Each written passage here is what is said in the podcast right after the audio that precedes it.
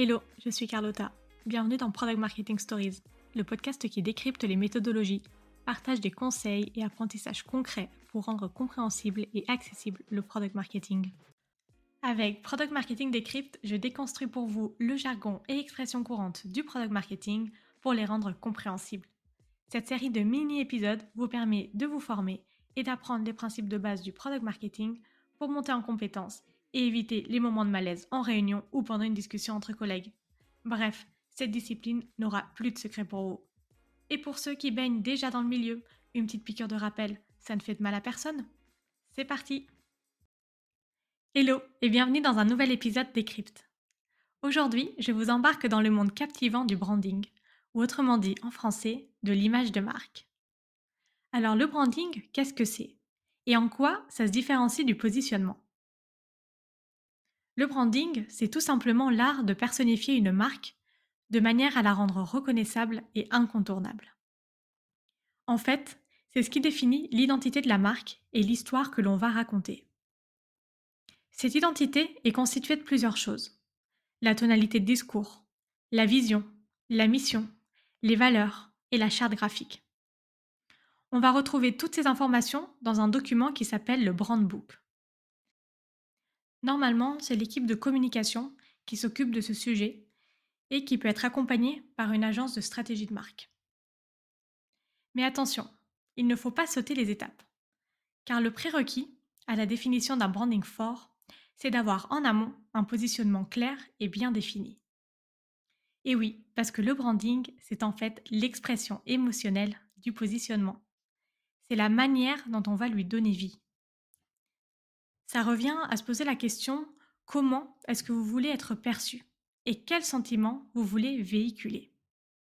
Donc pour avoir une image de marque consistante et impactante dans le temps, il faut être au clair sur son positionnement. Et quand je dis être au clair sur son positionnement, ça signifie être au clair sur les informations rationnelles et terre à terre qui concernent votre produit. Qui êtes-vous? Qu'est-ce que vous faites? Pour qui vous le faites? Contre qui vous vous battez? En quoi vous êtes meilleur que les autres? Bref, on reprend ici les piliers du positionnement. Et c'est à nous, en tant que Product Marketing Manager, de partager toutes ces informations aux équipes de com pour qu'elles puissent construire ce fameux brand book en adéquation avec le positionnement.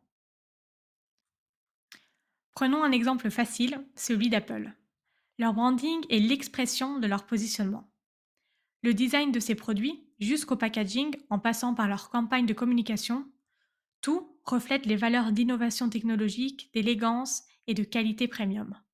Il y a, de ce fait, une vraie consistance d'une image de marque épurée. Et de par l'expérience qu'Apple fait vivre à ses clients, la marque a réussi à créer un lien émotionnel fort avec eux. Ils se sentent faisant partie d'une communauté moderne, exclusive, portée sur l'avenir. De ce fait, avoir un produit Apple est aujourd'hui devenu un style de vie. Et c'est pour ça que tous ces éléments combinés ont permis à Apple de se positionner comme l'une des marques les plus puissantes et influentes au monde. Vous l'aurez compris, le branding, c'est ce qui permet d'assurer la préférence de marque. Plus vous aurez une image de marque forte, et plus vous générerez de la préférence de marque. Et c'est ça qui va faire qu'on va se souvenir de vous. Je vous partage un petit tips avant de vous laisser. Une bonne manière de connaître votre image de marque du point de vue de vos clients, c'est de leur demander, via un questionnaire ou en appel, quels mots vous utiliseriez pour nous décrire.